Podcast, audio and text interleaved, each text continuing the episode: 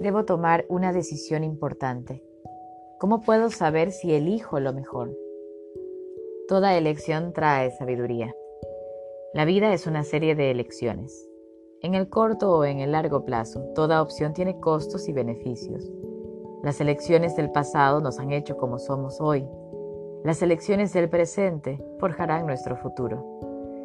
A veces, cuando debemos optar por una cosa u otra, lo mejor sería decir ambas, aunque no al mismo tiempo. Desde una perspectiva convencional tomamos malas decisiones, pero desde una perspectiva trascendente no hay malas decisiones, sino diferentes lecciones. Pregunta. Soy una persona inteligente, pero tomar decisiones siempre me ha resultado un calvario. ¿Con quién salir? ¿Qué estudiar? ¿Cuántos hijos quiero tener? Y las decisiones que debí tomar por mis hijos fueron las más difíciles de todas. ¿Cómo puedo aprender una forma más sencilla de tomar decisiones? Respuesta. En ningún lugar está escrito que tomar decisiones debería ser fácil. Toda elección requiere una combinación de intelecto, intuición y olfato instintivo. Y cuando más importante es, más difícil parece. ¿Por qué? Porque percibir la importancia incrementa nuestro temor a la equivocación y sus posibles consecuencias.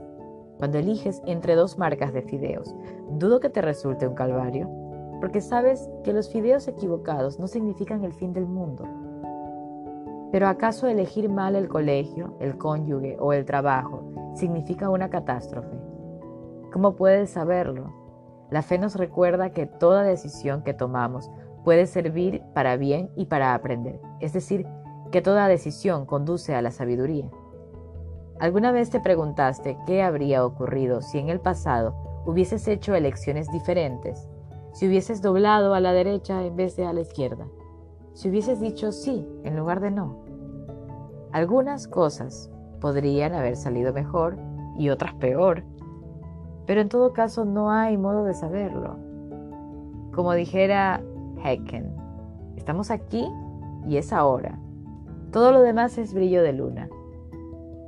Has elegido esta vida, este camino, este momento. ¿Acaso estamos en este mundo para aprender a tomar decisiones infalibles, de modo que todo resulte como esperamos? ¿O la vida es aprendizaje, descubrimiento, sabiduría? ¿Qué es una mala decisión? Si escoges lo que hay detrás de la puerta número uno en vez de lo que hay detrás de la puerta número dos y te toca un tiempo difícil, significa que tomaste una mala decisión. Es el camino más fácil, siempre el mejor camino. Vale la pena considerar estas preguntas no porque aporten certeza, sino porque sugieren misterio. No existen las elecciones erróneas, sino solo aquellas de las que nos arrepentimos. Tres profesores universitarios estaban sentados durante un descanso cuando se les apareció un ángel y dijo al más anciano, Has dedicado tu vida a enriquecer y elevar la vida de innumerables jóvenes, por lo que mereces que te conceda un deseo. Elige entre una gran riqueza, una gran sabiduría o una gran belleza. Elijo una gran sabiduría, respondió el profesor. Al instante su semblante comenzó a brillar con una luz refinada mientras el ángel desaparecía. Los otros dos profesores se dirigieron a él al mismo tiempo. Dinos algo, le pidieron. Con un brillo en los ojos que manifestaba una conciencia expandida, el profesor anciano se volvió hacia ellos y pronunció, debería haber elegido el dinero. Más allá de los deberías, desde una perspectiva superior no existen las malas decisiones.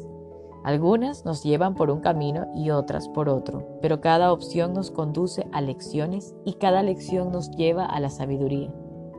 No puedo ofrecerte ninguna técnica para tomar decisiones infalibles. Sea cual fuere su significado, solo puedo recordarte que cualquier decisión que tomes es perfecta para ti en ese momento tus decisiones se convirtieron en parte de la trama de la vida de tus hijos y también de los demás. Todo como parte natural de la escuela de la vida. Puedes saber con certeza qué es lo mejor en última instancia. No, no puedes. Por lo tanto, un buen principio operativo es confiar en el misterio y vivir en la fe de que cada elección trae sabiduría. Pregunta. Los chamanes y otros sanadores han utilizado tradicionalmente sustancias psicotrópicas. Mi camino parece llevarme en esa dirección, pues creo que pueden ayudarme a conectarme con otros y con mi espíritu. Pero esas sustancias son ilegales. ¿Ve usted lugar para ciertas drogas en el contexto de la práctica espiritual? Respuesta. No, no aconsejo a nadie violar la ley. Si violamos una ley que no nos gusta, ¿por qué no otras? Perder el respeto por la ley conduce a la anarquía, un paso atrás en nuestra evolución social. La desobediencia civil, tal como fue propuesta por Emerson, Gandhi, King y otros, implica desobedecer una ley públicamente por razones de conciencia moral y asumir con plena responsabilidad las consecuencias.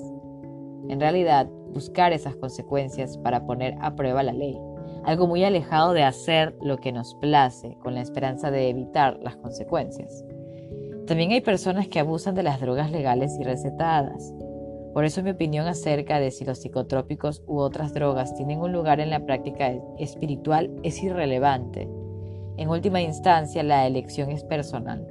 La vida es una serie de opciones, y cualquiera sea tu elección respecto de las drogas, el sexo, la dieta, dónde vives, de qué trabajas, si serías o no ladrón, cura, párroco o ejecutivo, debes saber que toda decisión nos traerá lecciones de la vida, mayor conciencia y sabiduría.